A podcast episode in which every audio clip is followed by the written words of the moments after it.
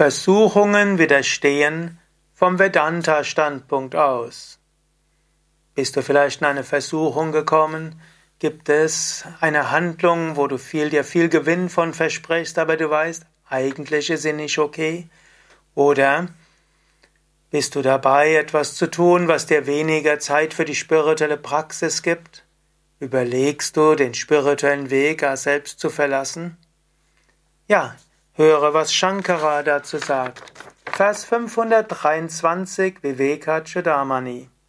Shankara schreibt Kastam Paranandara Sanubhutim Utsritya Shunyeshura Meta Vidvan Chandre Mahaladini Dhyapyamani Chitrendum Alokayetum Kaichet welcher Weise würde das Erleben höchster Glückseligkeit für den Genuss armseliger Dinge aufgeben?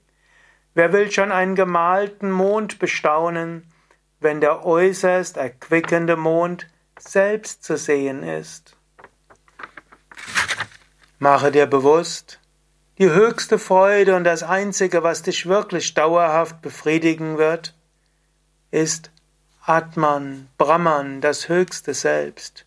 Das, wonach du wirklich strebst, ist die Erfahrung des höchsten Selbst. Deine wahre Natur ist Ananda. In diese Natur hineinzugehen, das ist das, was dir wirklich Befriedigung schenkt. Kleine Freuden, kleine Erfolgserlebnisse sind nicht so erheblich. Natürlich, das eine schließt auch das andere nicht aus. Du kannst dich über ein gutes Essen freuen, du kannst dich über ein Zusammensein mit deinem Partner, deiner Partnerin freuen, du kannst auch mal ein Fest genießen und so weiter. Du kannst dich über einen kleinen Erfolg, Erfolgserlebnis freuen, alles in Ordnung. Aber tue nichts, was verhindern würde, dass du auf dem spirituellen Weg voranschreitest. Der Fortschritt auf dem spirituellen Weg, das führt dich zur, zum wahren Glück. Wenn spiritueller Fortschritt und weltlicher Erfolg entgegenstehen, dann mache dir bewusst, nur der spirituelle Fortschritt macht dich langfristig glücklich.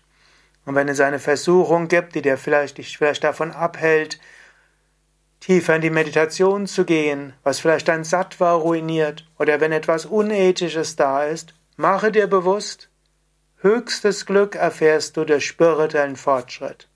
Daher mache nichts, was deinem spirituellen Fortschritt zuwider ist.